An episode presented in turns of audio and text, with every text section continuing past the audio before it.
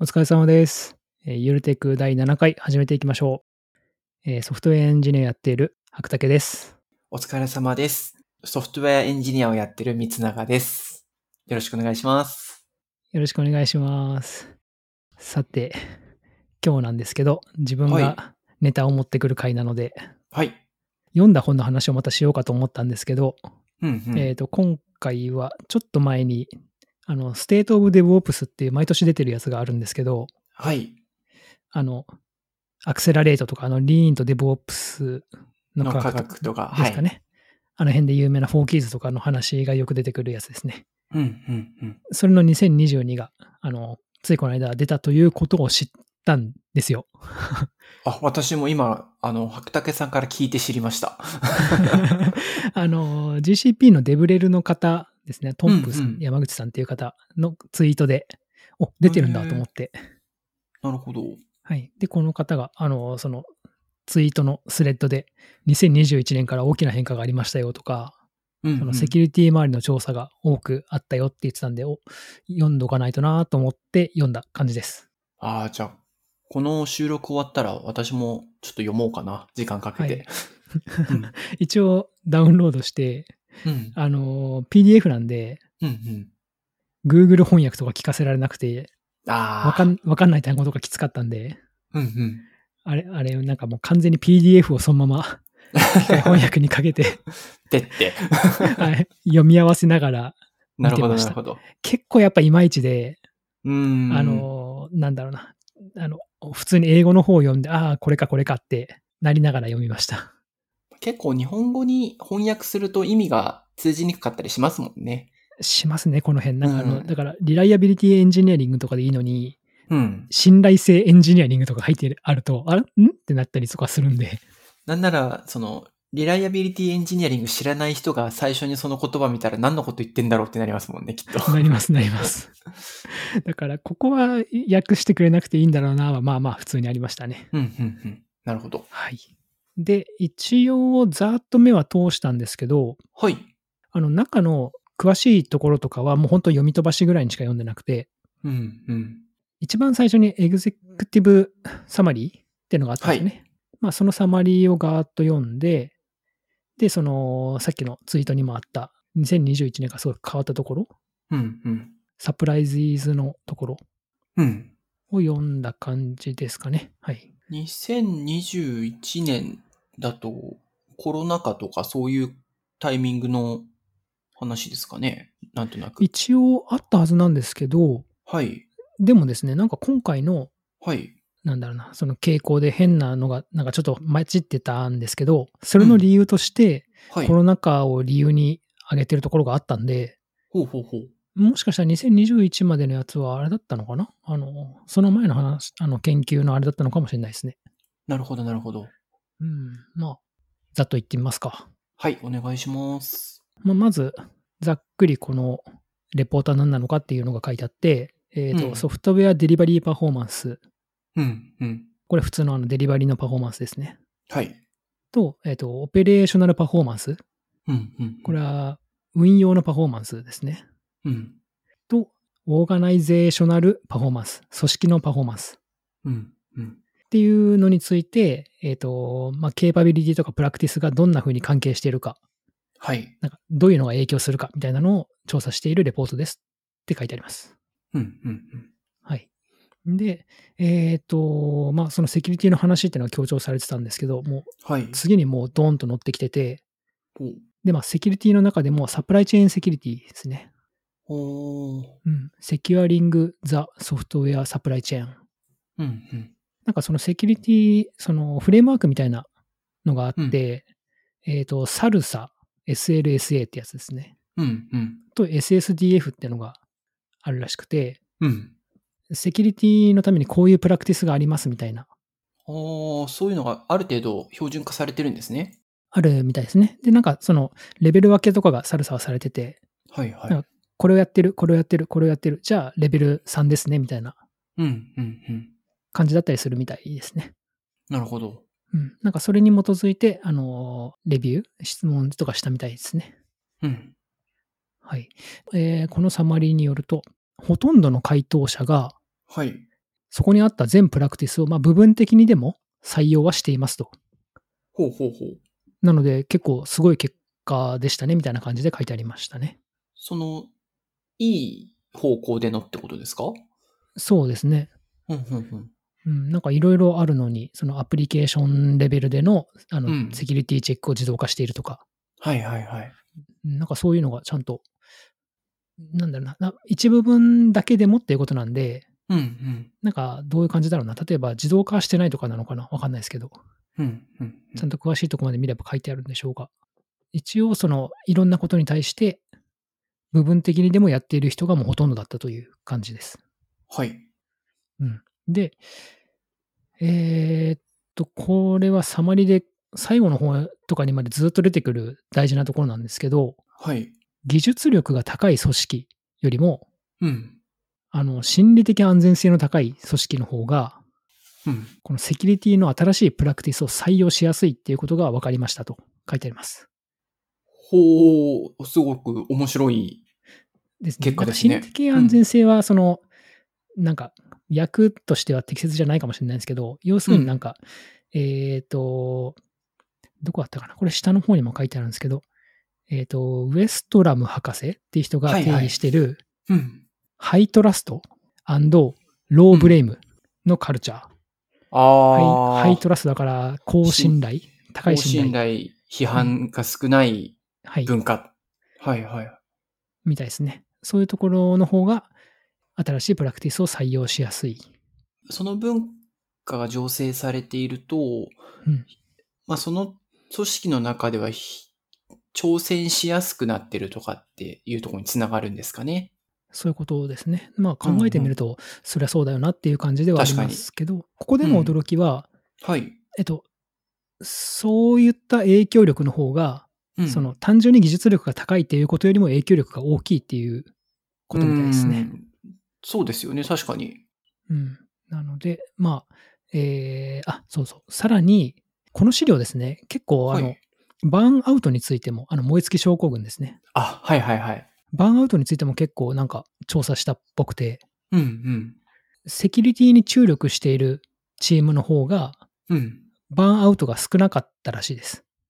へえ、それって何かその、こういう理由なんですっていう説明とかってありましたえー、っと、あったかなセキュリティに注力する。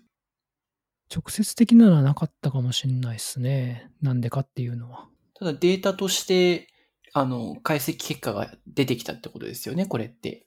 そうですね。それに対しての仮説はあったと思います。あの、セキュリティに注力しているチームの方が、うん。えーなんか満足度が高いとかだったかな。へえ、そうなんだ。そういう感じで結局バーンアウトが少なくなるみたいなことですかね。ほうほうほうすごく、あの、興味深い内容ですね。そうですね。で、かつ自分のチームを他人に進めやすい。ほうほうほうほうう。ん自分たちはいいチームだよって言いやすいってことですかね。なるほど。なんかそこに関連性あるんだって思いましたね。セキュリティのその注力とかと。ちょっとその、セキュリティっていう言葉の定義が、うん。このレポートの中でどれぐらい広くされてるのかっていうところは気になってるんですけど。そうですね。ちゃんと見てみないとですね。なんかここで、うんえっと、セキュリティって言ってたら全般的にあれでしたね、はいこのサプライチェーンセキュリティへのプラクティスを、うんそのまあうんうん実行しているかみたいなところだと思います。あ、なるほど、なるほど。はい。ああ、でもそこに注力してるチームの方が、自分のチームを進めやすいっていうのは、まだいまいまいちこうイメージがそうですね。湧かないですピよンとこないですよねね。ピンとこないですね。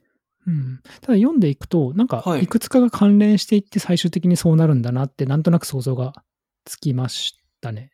ほうほうほう。なんか最後の方のまとめにも確か載ってた気がする。じゃあ一旦ちょっと先に行きますよ。はい。と、えっ、と、どこまで行ったっけあ、ここか。えっ、と、サマリーの一つ目がそのさっきのセキュリティで、次が、えードライバーズ・オブ・オーガニゼーショナル・パフォーマンス。組織のパフォーマンスを、なんだろうドライバーズだから、牽引するとか、なんか、良くするはいとはか、そういう感じですかね。うん、うん、うん。っていう要素が3つあって、はい。オーガニゼーショナルチームカルチャー、まあ、カルチャーですね。文はいは化うん。とリライアビリティとクラウドです。あ、もうここにリリライアビリティが出てくるんですね。出てくるんですよ。ほう。はい。で、最後のクラウドっていうのは本当にじゃあもう、はい。クラウドを使ってるっていうシンプルなそうです、そことうです。なんか、なんだ。この水準の、P、なんか PDF というか資料、リソースで、はい。このレベルの話なんだと思ったんですけど、まあやっぱりうんう世んの中には結構クラウド使ってないところが多くて、あー。っていうことなまんだと思いました。うん。あなるほど、なるほど。うん。なので、クラウドを使ってるともう、なんか割とそれだけで、結構そのパフォーマンスが良くなるよっていう、変化に対応しやすいですからね、シンプルに考えて。そうですね。あと、まうんあ、調達コストとか、まあ当たり前うんうのん。メリットがありますからね、組織のパフォーマンスにして。確かにうん。っていうところですね。で、そはのいまとめの3つ目が、えーコンテキストマターズ、うん。文脈が大事みたいな感じですけど、はい。まあ、当然、ある組織でうまくいくことが別の組織でうまくいくとは限らない。よくある話ですよね。そうですね。っっていうのがあった上で、えーっと、ここもなんか結構後の方の驚きポイントに上がってたんですけど、はい。この資料では、えーっと、ソフトウェアのデリバリーパフォーマンスとはい。運用パフォーマンスっていうのは明確に分けられていて、うん、うん、オペレーショナルパフォーマンスが高くないと、うん。うん。デリバリーパフォーマンスが高くても、うん。その、えーっと、組織のパフォーマンスには寄与しないっていう結果が出たらしいです。ああ、じゃあ、例えばそのデリバリーするまではすごく早いんだけれども、うんその先の運用がおざなりになって、例えば対応が遅いとか、まあうんいろいろあった場合って、結果的に組織の成果にあんまり結びつかないよってことですかそういう感じのことが書いてありました。ほうー。ん、まあだから変更失敗率高いとか、うんうんうん。運用でなんかエラーとかが出まくるような状態とかだとダメってことですかね。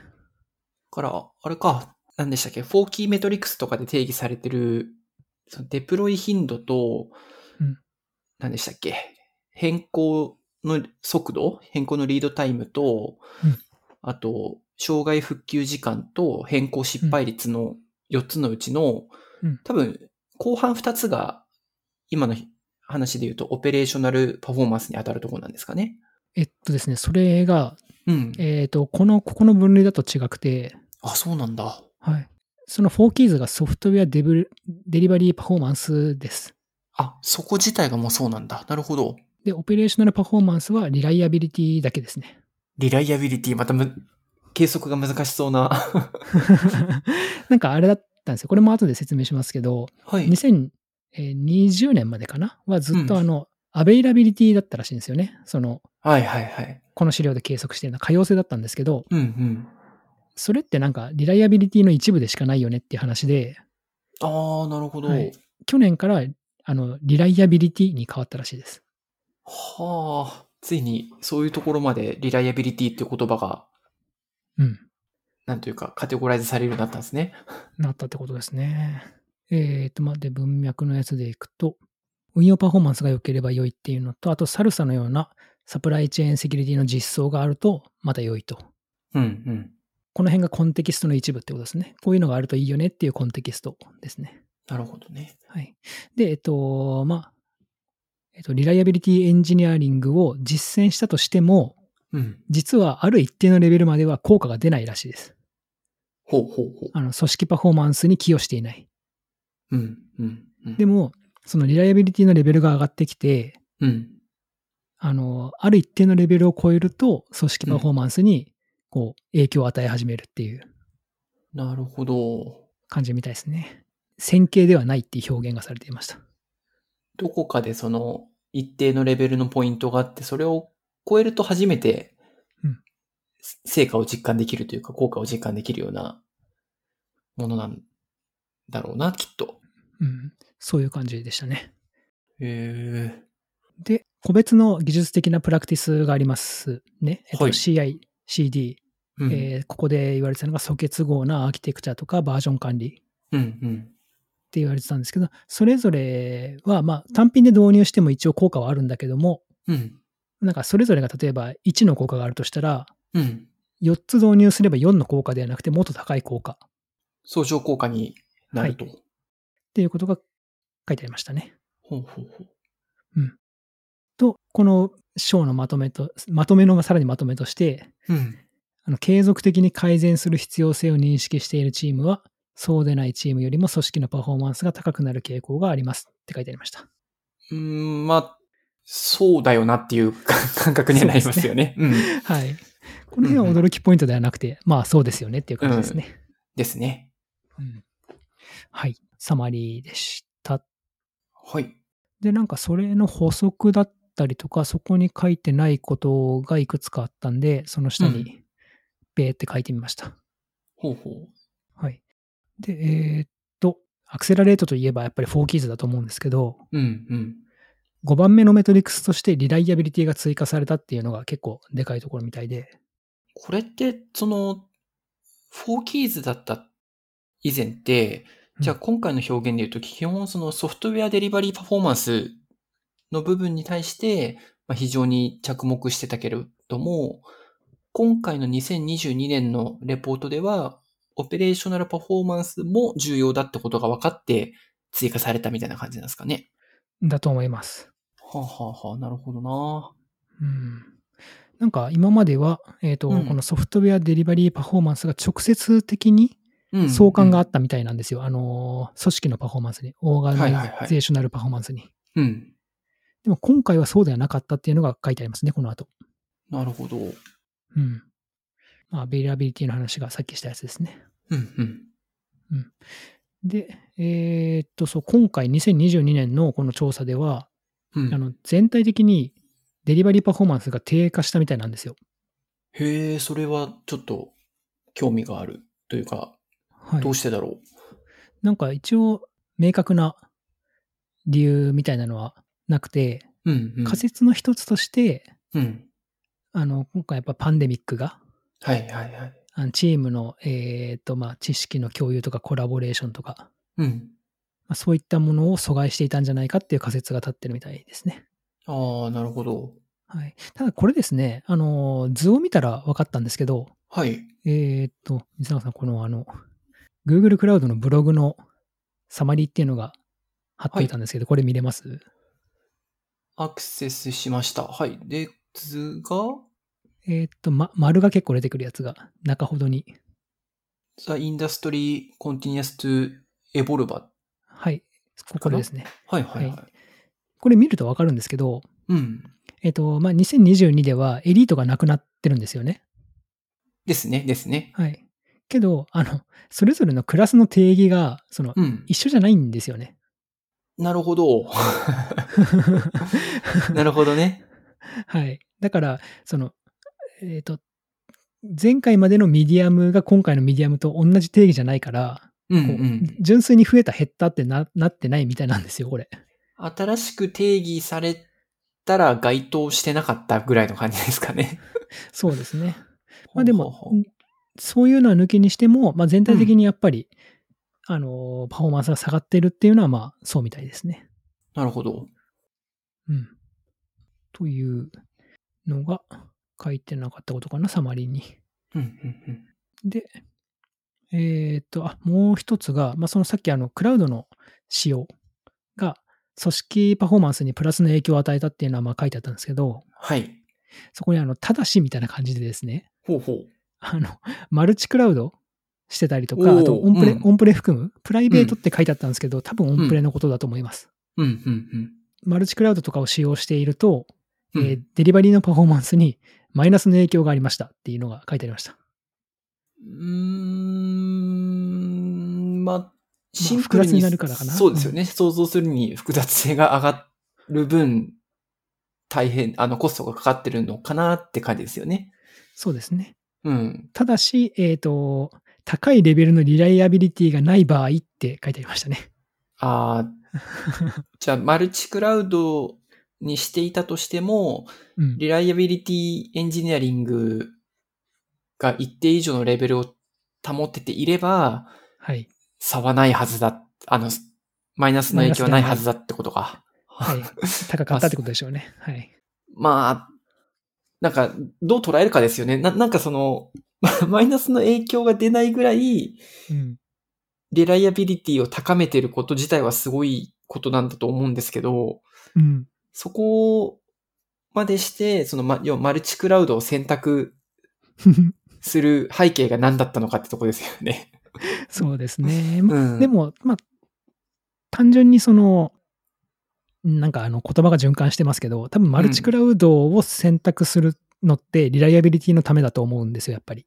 あ、まあ、そそうですね、そうですね。う。うんん、あるクラウドがまあダウンしても、こっちのクラウドではまあ大丈夫という。うん、うん。そういう場合って、どうなんですかねもちろんその、そういう戦略を取っている、えっ、と、企業の形態によるとは思うんですけども、うんその、リライアビリティエンジニアチームってうん、どうなっちゃうんですかねその、例えば、マルチクラウドだった場合に、じゃあ、AWS と Azure とかを例に挙げるとしたら、なんか、Azure のリライアビリティエンジニアと、AWS のリライアビリティエンジニアがいて、それぞれ、各々の責務を全うしてやってるのか、それとも実は、なんだろう、両方のクラウドに対してちゃんと知識を持っていて、全体を見通して やってるような、その、スペシャリスト集団なのかっていうと、どっちなんだろうなって今思っちゃいましたね。えーどんな感じなんでしょうね。その、ね。えっ、と、さっき自分が言ったような用途での、そのホ,、ホットスタンバイというか、はいはい。みたいな感じで使ってるならば、同じチームがやってそうな気がしませんか。そうですよね。で、そうな、そう、そうですよね。でも、えっと、能力で分けている場合、例えばよくある聞く話が、うん。そ、のメインのアプリケーションとかは、まあ、AWS とか Azure でやってるけど、うん。ビッグクエリのために GCP 使ってますとかってうんうんいうパターンはまあまあある気がしてて、うん。うん。そういうふうにその機能でマルチクラウドになってる場合はもしかしたら違うチームがやってる可能性もありますね。そうですね。確かに。うん、なるほどなかなっていう感じだな。というのが、えーっと、書かれて、サマリになかったことで、で、最後がこのサプライズのところですね。はい。サプライズが、えーっと、6個書いてあって、はい。えーっと、まあ、今まで話してきたことも結構あるんですけど、うんえーっと、1つ目が、あの、トランクベースデベロップメントっていうのがうん。うん。あると思うんですけど、水永さん、これ分かりますトランクベースデベロップメント。はい。あの、いつだったかな今のプロジェクトを始めたとき、始めてから、うん半年ぐらい経ってトランクベースにしましょうって言って切り替えた気がしますね。なんだって でただ、はい。チームが非常に増えてから、はい。トランクベースじゃなくなってしまいましたね。あーあ、そっかそっか。チームで分けて、あ、もしかしてトランクベースやるためにあれですかフィーチャーフラグ入れたんですかね。そういうとこあります。ああ、そっかそっか。はい。まあそういう感じでですね。まあうんうんデリバリーのパフォーマンスに良い影響を与えるっていうのがもう通説というか、そうですね。うん。はい。もうという感じなんですけど、今回の、うん。えー調査では初めて、あの、2014年からずっとプラスの影響だったのに、うん。 2020年で初めてマイナスの影響になったらしいんですよ。うん。うん。うん。で、これはなんか全然理由とかも分かってないっぽくて、うん。おーうん。なんか、その、先ほどの白竹さんの話で少しあった、あの、うん全体的にソフトウェアデリバリーパフォーマンスが低下した仮説の中に、うそのん。パンデミックがチームの知識共有、コラボレーション、イノベーションを阻害したって話があったじゃないですか。はい。なんかその辺の、特に私トランクベースって結構コミュニケーションとかコラボレーションの部分って重要だと思っていて、確 かに。そこが阻害されると、なんかトランクベースやってるのめちゃめちゃ危険な感じがしませんしますね。あの、うん。形だけできてても、実はトラブルが起きてるとかありそ。そううそうそう。っていうのも、実は少し原因としてあったりするのかなって今話聞いてて思いましたね。そうかもしれないですね。うん。うん。この、えっと、調査にも、まあ、コミュニティから説明とかがあれば聞きたいとかって書いてあったぐらいなうんんで、聞きたい。 なんかいろいろんな、あの、原因が、こう、予想されるんでしょうね。うんうん。うん。で、えっ、と、2番目が、あ、これさっき言ったやつですね。あの、運用のパフォーマンスが高くないと、うん。いくらデリバリーのパフォーマンスが高くても、あの、組織のパフォーマンスには寄与しない。うんうんうん。うん、今までの調査、2021年までかな、では、はい。うん、直接的な関連があったみたいです。なるほどね。はい。うん、だから今回の、そのこの結果からも、そのリライアビリティが、つまりオペレーショナルパフォーマンスが大事っていうことが分かったってことですね。うんうん。で、3つ目が、えーっと、 あそう、これもなんか、これだけ見ると本当かよって思ったんですけど、はい。えっと、ドキュメンテーションプラクティスはいはいはい。がデリバリのパフォーマンスにマイナスの影響を与えたみたいなんですよね。なんと。 なんかこれだけ聞くと、だからドキュメント書いてるからデリバリー遅くなるんだよみたいな感じになるじゃないですか。ですね、ですね。うん。うん。で、今までは逆だったみたいなんですよ。うん、うん、うん。けど、まあ、今回逆、あの、マイナスになっちゃったんで、うん。うん。で、まあ、えーここに書いてあったその仮説の一つとしては、はい。高パフォーマンスのチームはそもそもドキュメンテーションを自動化している。あー。なので、あの、ドキュメンテーションのプラクティスやってますみたいなところはそもそもパフォーマンスが低い。うんえーそうですね。ドドキュメンテーションのプラクティスを、まあ、自動化してても多分やってますって表現はしていい気はするんですけど、確かに。そうですね。これどういうことなんだろう。うんちょっと不思議な感じがしますよね。そうですね。うん。まあだからこういうふうに書いてあるっていうことは、うん。ドキュメンテーションを手で書いているっていうことなんですかね可。能性高いですよね。うんドキュメンテーションプラクティシーズっていう表されてるやつは。確かに。で、手で書いていると、まあそのプラクティスの数が多ければ多いほど、まあその分時間はかかりますよねっていうところにつながるので、うん。結果マイマイナスの影響を与えてしまったってことなのかなそういうかもしれないですね。まあこれも仮説だったんで。うんうんうん。なるほど。うん。っていうのが3つ目。はい。えーで、4つ目が、えっ、と、いくつかその技術的な能力、あの、ケーパビリティがうん。トランクベース開発とか、まあいろいろあると思うんですけど、うん。これがですね、あの、バーンアウトにつながっていたっていう結果が出たみたいなんですよね、ええ恐ろしい。 この辺をよく実施しているチーチーム、開発者は、バーンアウトしやすいみたいな結果がきっと出たんでしょうけど、うんうんこれについても、あの、まあ、仮説があって、うん。うん。今回のその調査の対象者が若年層が多いみたいなんですよね。はいはい。あの若年層とか、まあ、あのキャリアが短い人はい。なので、えーキャリアが短いかつそのう割と素結合アーキテクチャとか、うん CICD とかっていうのはその難しいプラクティスなのでうん。うん。それに耐えきれずにみたいな難しくてできずあーそにバーンアウトにつながったのではないかみたいなことは書いてありました。そっちなんですね。なんか、うんてっきりその、いくつかのケイパビリティを導入したことによって、うんなんというかモチベーションが枯れてしまってじゃない、じゃないですけ ど、もうやることやったわってなってバーンアウトなのかなって思ってたんですけど、そういう形じゃないんですね。 でまあ、でもやりそういう意味でのやることやりきった感だと、うんなんかバーン、ンアウトはしない気がしてるんですけどね、自分は。なんか次のことに取り組めそああ、また確かにそうですね。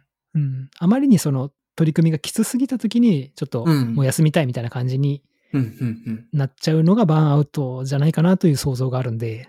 なるほど。うん。はい。っていう仮説が4番目。うん、で、5個目が、これもさっき言ったやつですね。あ違うか。これ結構驚驚きじゃないですか、あ、これ違うやつだ。うんうんリライアビリティエンジニアリングが、あの、デリバリーのパフォーマンスにマイナスの影響を与えたっていう結果があって、はあ、はあはあはで、これ、これもなんかすごい言い訳がましいかもしれないですけど、なんか、あ、はい。こう直接的な因果関係は認められていなくって、うん。えっ、と、今回のその調査するにあたって、いろんなこう、クラスター分けしたらしいんですよね。うん、うん。なんか、これがこう、えっ、と、オペレーショナルの、えーパフォーマンスがこのぐらいで、うん。で、えっ、と、デリバリーのパフォーマンスがこんぐらいのグループをこういうクラスターとするみたいな感じで、まあ、それも、うん、えっ、と、資料の中に書いてあるんですけど、うん。で、その中のとあるクラスターでは、こうリライアビリティを重視しすぎるがあまりに、デリバリーのパフォーマンスを無視するみたいなことが、っうん、うん、ていうクラスターがあるっぽくて、うん、うん。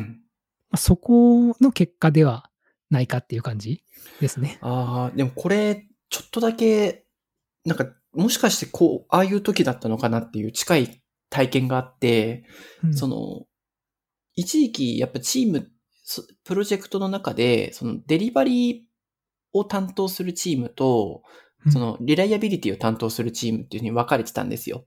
はあはあはあで、その、分かれてて、まあもちろんその、チームって役割が違って、でもみんな立場は平等なんだよっていうのは大前提ではあると思うんですけども、うんとはいえ、そのチーム間でパワーバランスが絶妙に存在してるはい。パパターンがあって、で、はいその、例えばリライアビリティを重視するっていう表現まあ、重視するって言うと表現はなんか、柔らかくて大事にしてるんだなっていうのは伝わってくるんですけど、逆に、なんかリライアビリティチームが、こう、デリバリーのフェーズゲートみたいになってしまった時期があったなって思ったんですよ。うんうんうん。なんかそれがすごく、今この、ここで挙げてる、リライアビリティを重視して、無視、あの、ソフトウェアデリバリーパフォーマンスを無視することがあったっていうところに近い状態だったんじゃないかなって思いましたね。その例って、はい。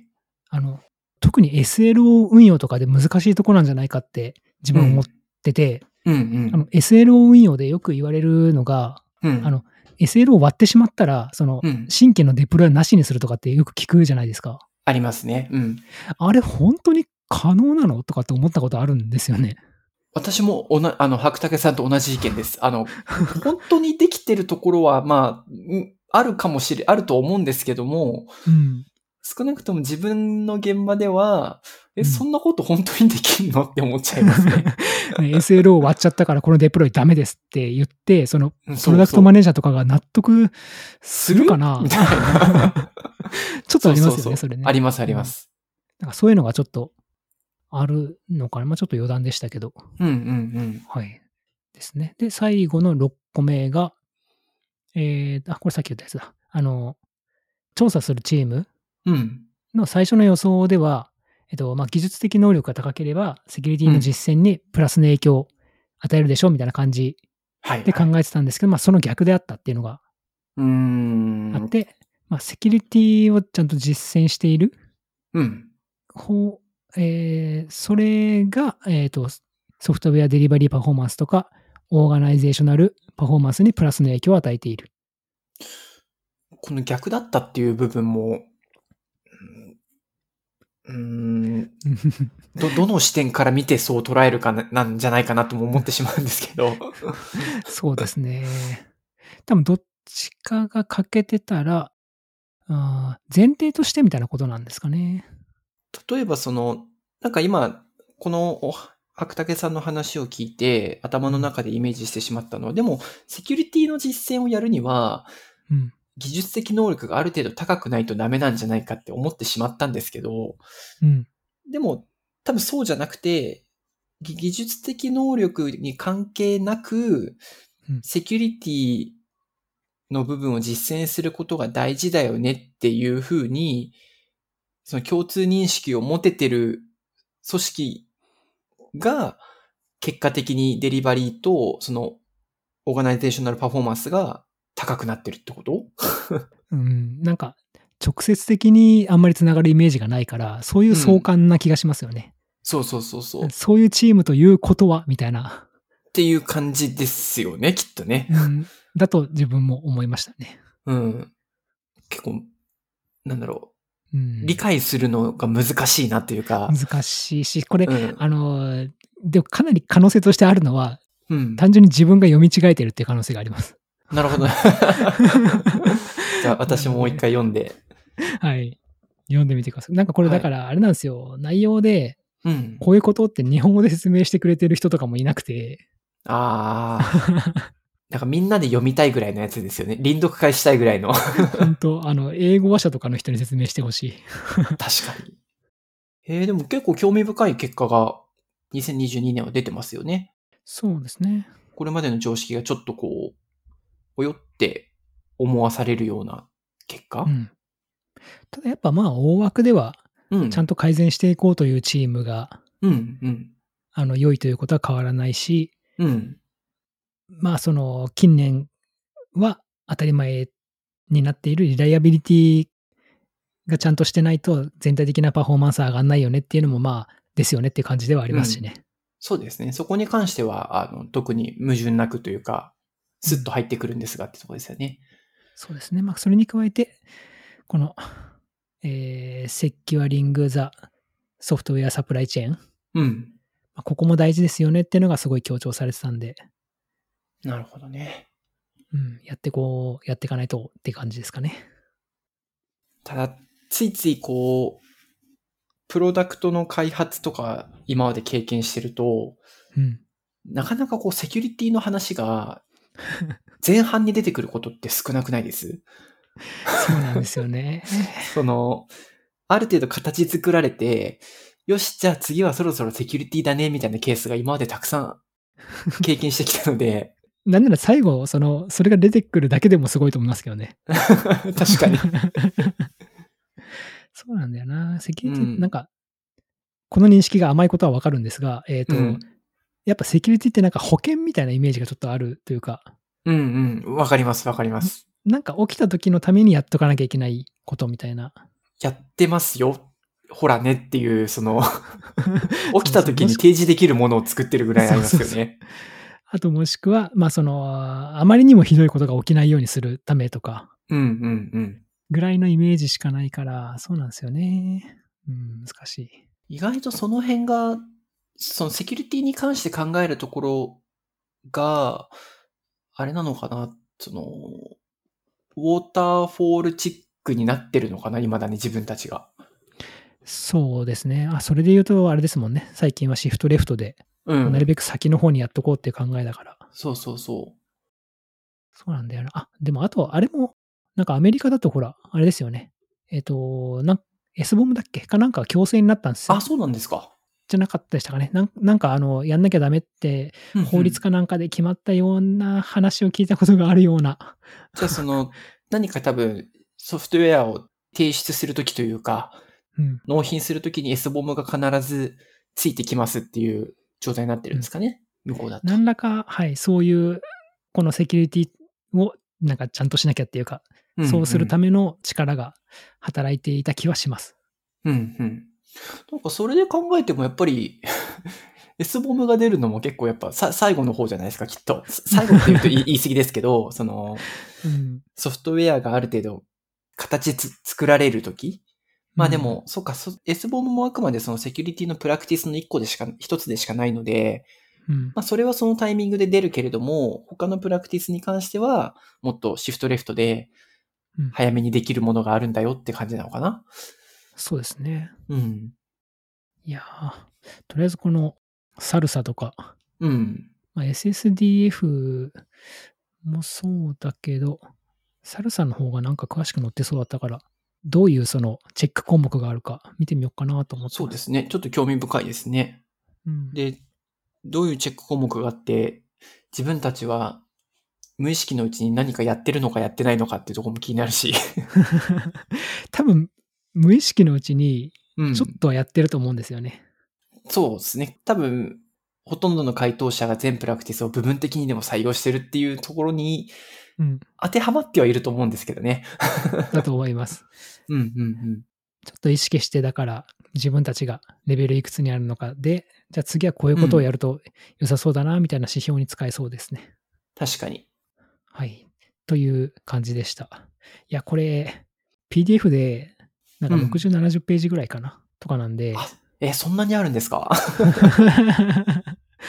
いやー、頑張ってほしい。はい、頑張ってみ ます。内容はすごく興味があるので、はい。読み、読みます。お願いします。なんか、あの、これ実はああだったよ、みたいな、あれがあったら教えてくださ。はいい。フィードバックしますね。はい、お願いします。ほいよし、じゃあ今日はこのぐらいにしておきますかね。はい。